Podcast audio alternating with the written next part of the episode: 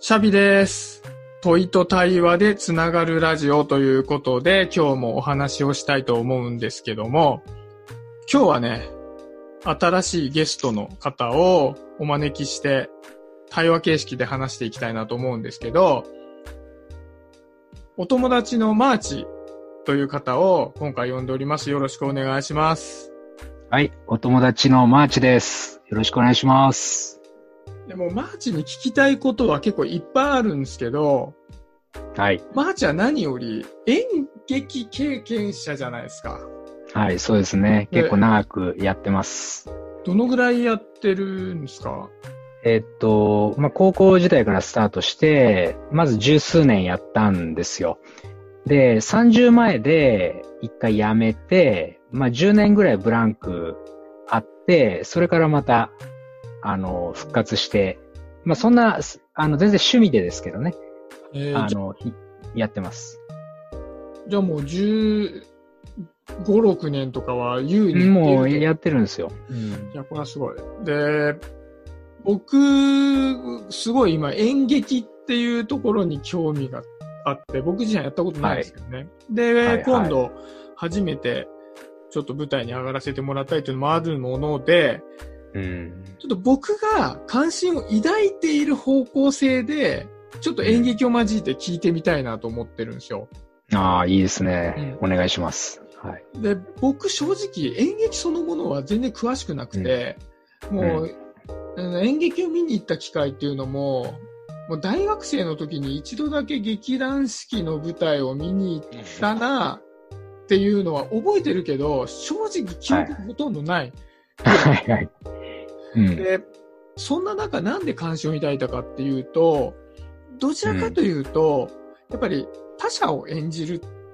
で、それを人に見てもらうっていうところで、やっぱりうん日常生活で例えば今僕とマーチが喋っている時よりも、やっぱりより、あの感情表現的になるっていうふうに思うのね。はいはいはいやっぱ伝えなきゃいけないから、第三者にね。うんで、そういうことが、うん翻って人間関係を構築していく上で必要なことなんじゃないかっていうのがあるんですよ。うん。はい。でというのもやっぱり特にまあ日本人全般的に当てはまることかもしれないし僕もそうなんだけどもうん。普段例えばマーチと話していてちょっはい。と悲しい気分になったとしても、うんそんなに悲しいぜっていうふうにはしないし、うんちょっとイラッとしたとしても、すぐに。苛立ちを表現したりはしないし、うん逆に言うとうん嬉しかったとしても、何かうそうね、ん。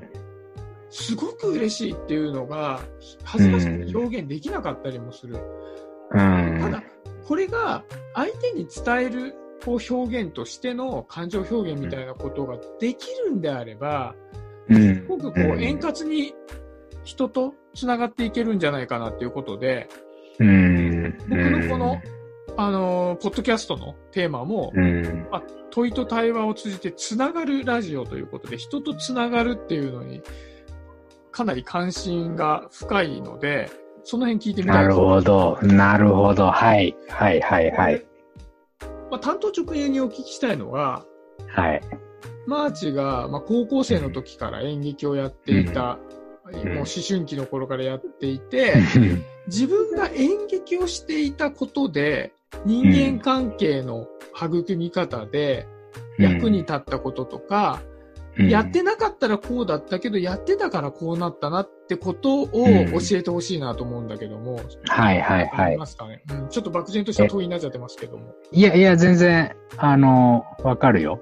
えっとね、まあ、やっぱり、あの、聞いてくれてる人のこと考えると、ややっぱり社会人になってからの話をちょっとした方がいいのかなと思っていて、うんうん。で、会社ってね、基本的に、あの、やっぱり、まず上司すごい重要じゃないですか。自分のすぐ直属の上司。やっぱその人とうまくいくかどうかっていうのが、かなり、あの、ポイントだと思うんですよね。とりあえず会社をそれなりに、うんあ、のー楽しく過ごすか、またはもう超辛くなるかみたいな。うんうん。というところで言うと、まず、あの、演劇で言う、その笑うこととか、あと笑顔ね。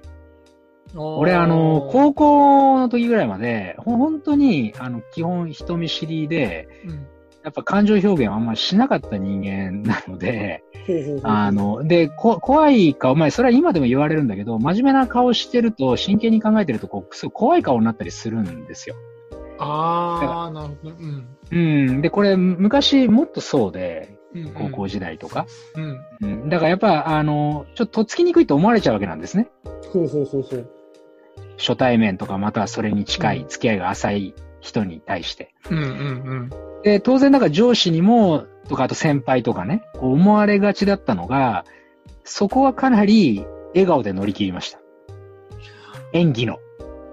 うん。ああ、その相手に笑顔と伝わりやすい笑顔っていうのもあるかもしれない、いや、もちろん。なの、で、あの、役者って基本、あの、表情は当然、あの、自分の表情を研究するんで、うん、あの、まず間違いなく、あの、笑顔の練習とかするんですよ。うんうんうんうん。まあ、その逆の泣く練習とか怒る練習もするんですけど、でもまず結構基本的なところは笑顔。うん。普通にここからニカってこう笑う。こういう。これはもう本当、もうすぐに出せるように、やっぱするっていう練習は、あの、まあ、してる人が多いと思います。ああ、なるほどね。その、うん笑顔の出力調整みたいなものが割と役に立つってことだね。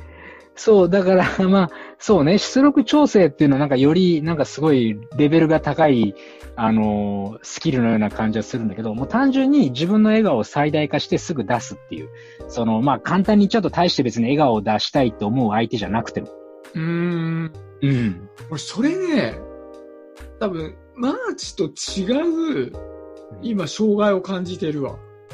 お、あのーマーチはさ、何にも考えてなかったら、まあ、ちょっとしかめっ面だと思われてしまう、言いうん。がちな方じゃない？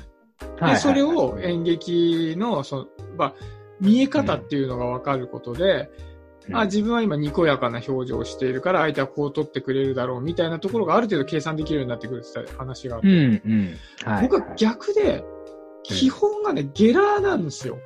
要は、笑っ。笑ってるように見えるか。あはいはいはいはい。わ笑っちゃうの。なんでも。うんあのー要は、細かいことが面白くなっちゃうわけ。うんうん。あ実際笑ってんのね。それはもう笑ってる笑っ顔見えるんじゃなくてね。そうそう。で。例えば上司とかが、なんか熱く語ってても、なんかすげえ熱いじゃん、この人と思って、すごい面白くなっちゃって。なるほど。でも今笑ってはいけないってなるから、ニヤニヤしちゃうわけ。なるほど。それで、うん。お前何ニヤニヤしてんだよっていう風に、軽いところだといじってくれるんだけど、若干不快ですみたいな感じで言われちゃったりもするから、その辺って、なんか、自分がどう見えてるかっていうのが分かっているってすごい重要だな。なんか自分がニヤニヤしてるってあんまり気づいてないわけ。なるほど。うん。そう。でもなんか面白いのこらえてるもんだから、ニヤニうん、ヤしちゃうんうん、だよね。うん。ちょっと馬鹿にされてるように思っちゃうのかもね。いや、わかるわかる。それ嫌な人は嫌だと思うよ、やっぱり。で、うん俺も過去にそういう人に多分出会ったことあるね、何人かは。な、なんとなく全然イメージつくっていうか、そういう人もいるよなって、そういう風に見られちゃう？人、うん別に当然全然別に馬鹿にしてるわけじゃないのに。うん。でね、そそうう、そ、うん。で、それに関しては、まさにもう同じ演技の流れで、真剣に考えてる顔の練習をした方がいいですよ。しゃ本当に確かそうか。もうシンプルにその練習をした方がいい。うーん、なんかそっか、まあ練習したことない。ううんん。うん、あの、そ、その練習をした方がいいですよ。お俺が笑顔を練習するのと全く同じレベル、同じ意味で。確かにそう。だから演劇経験っていうのがないと、い今の話って、ある種シンプルな話じゃない？うん。相手ににこやかで楽しいっていう雰囲気で伝わった方がいいから、うん。笑顔を練習してますとか、うん。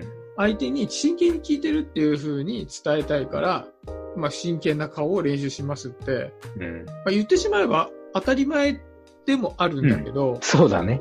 でやっぱりそこってあんまりメタ的にさ、捉えられないわけよね。そうなんです。そうなんです。案外自分がどう見られてるかとか、うんどういう喋り方かって、役者とか、まあ他の職業でもあると思うけど、例えば役者みたいなものをちょっとやってみないと、うんうん人に自分のす、自分の体とか顔形を丸々見せるみたいなね。うんそういうことをちょっとやってみないと、案外わかんないんですよ。確かに。あのーちょっと思ったのが、うん。僕は演劇経験してないんだけど、毎日、音声配信してるじゃない。うん、はいはい。まあ、ここれもある種のメタ体験ではあるじゃない？いやそうですよね。うん。自分が喋ってるやつを一回必ず聞くから、うん。うん、で、昔、同僚に言われたことがあったのがう、ん。どれか上上司に、あのうん僕声高いじゃないですか。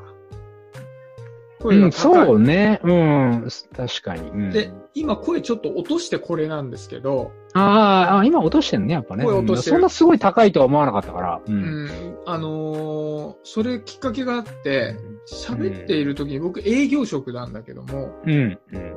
喋っている高く抜けた声がうん。興奮して喋ってるように見えて、うんちょっと攻撃的なニュアンスに取られるから、うん気をつけた方がいいって言われたんうんね。なるほど。で、それを実際に喋ってるのを聞いた時に確かにと思ったの。うん。自分は熱を込めてテンション上がって喋ってるだけなんだけど、うん。声がこうキンって上がっちゃうことによって、いわゆる金切り声っぽい感じに聞こえちゃって、はいはい。要は興奮した何かこう、強く物言いを言っているうん。っていう風に捉えられるんだけど、自分はそういう風に伝えてる覚えは全くないという、うん。ギャップがあったっていうのに気づいたのね。